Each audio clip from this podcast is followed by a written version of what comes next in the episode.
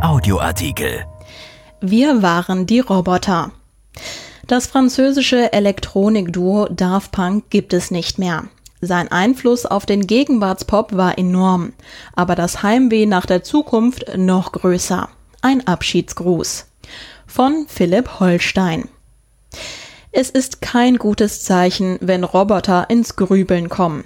Auf dem letzten Album von Daft Punk, Random Access Memories aus dem Jahr 2013, begegnete der Hörer in dem Stück Within einer traurigen Maschine. Sie war ganz offensichtlich geplagt von Heimweh nach der Zukunft. Sie wollte zurück ins Morgen. Please tell me who I am, flehte sie mit elektronisch verzerrter Stimme. Eine Antwort bekam sie nicht. Das letzte Stück des Albums, das fast überall auf der Welt Platz 1 erreichte, dehnte den Sound eines startenden Raumschiffs schließlich auf sechs Minuten. Die Zeichen standen also damals schon auf Abflug. Das französische Elektronikduo Daft Punk hat seine Trennung bekannt gegeben. Die Nachricht wurde stilecht verbreitet. Die beiden Musiker Thomas Bongalter und Guy Manuel de Homo Christo, die ihre Gesichter seit Jahren hinter Helmen verbergen, schickten ein ohne Wort auskommendes Video in die Welt. Ihre Roboter sind in einer Wüste zu sehen. Der eine zieht seine Jacke aus, an seinem Rücken klebt ein Zeitzünder. Der andere aktiviert ihn. Explosion, ein Dreieck und die Jahreszahlen 1993 bis 2021.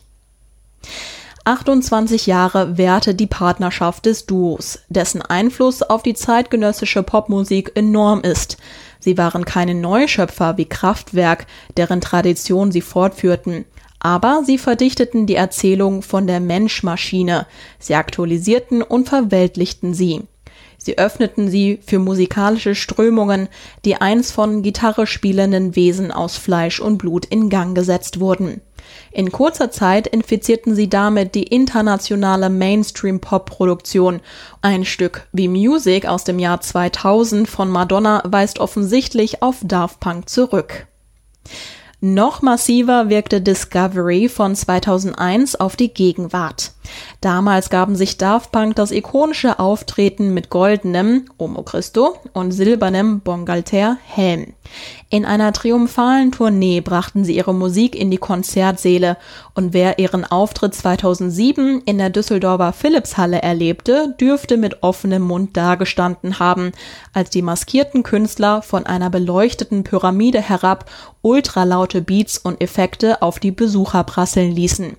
Als das durch Daft Punk befeuerte Genre Electronic Dance Music, EDM, zu einem Millionengeschäft wurde, griffen Künstler wie Skrillex auf ähnliche Inszenierungen zurück.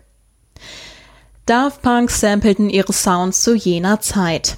Das Herzstück aus Harder, Better, Faster, Stronger etwa stammt aus dem Song Cola Bottle Baby von Edwin Birdsong.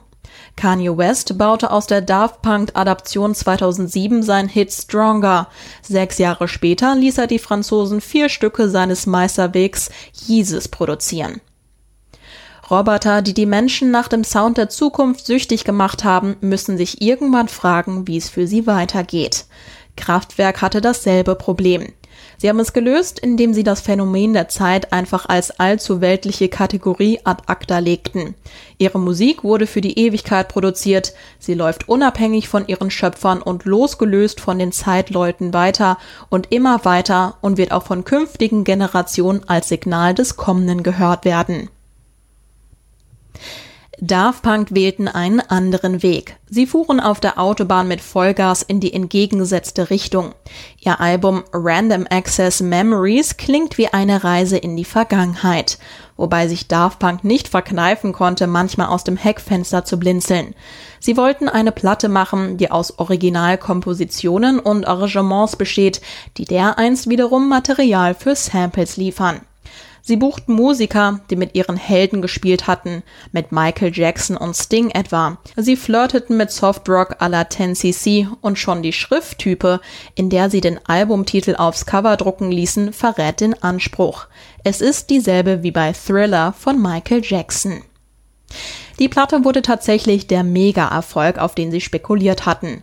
Get Lucky, die von Pharrell Williams gesungene und von Nile Rodgers mit einem unwiderstehlichen Groove unterlegte Hymne lief damals immer dann im Radio, wenn man es einschaltete.